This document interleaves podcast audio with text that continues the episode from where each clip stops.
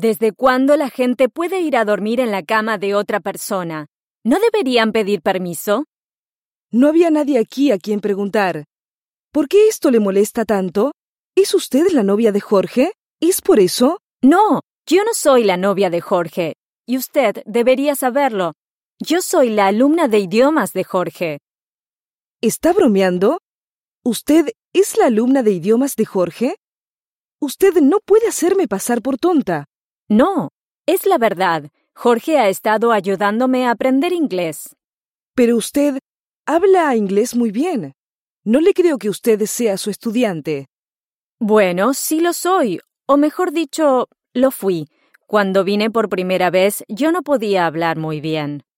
¿Y solo por vivir con Jorge usted aprendió a hablar tan bien? ¿Él le ayudó tanto?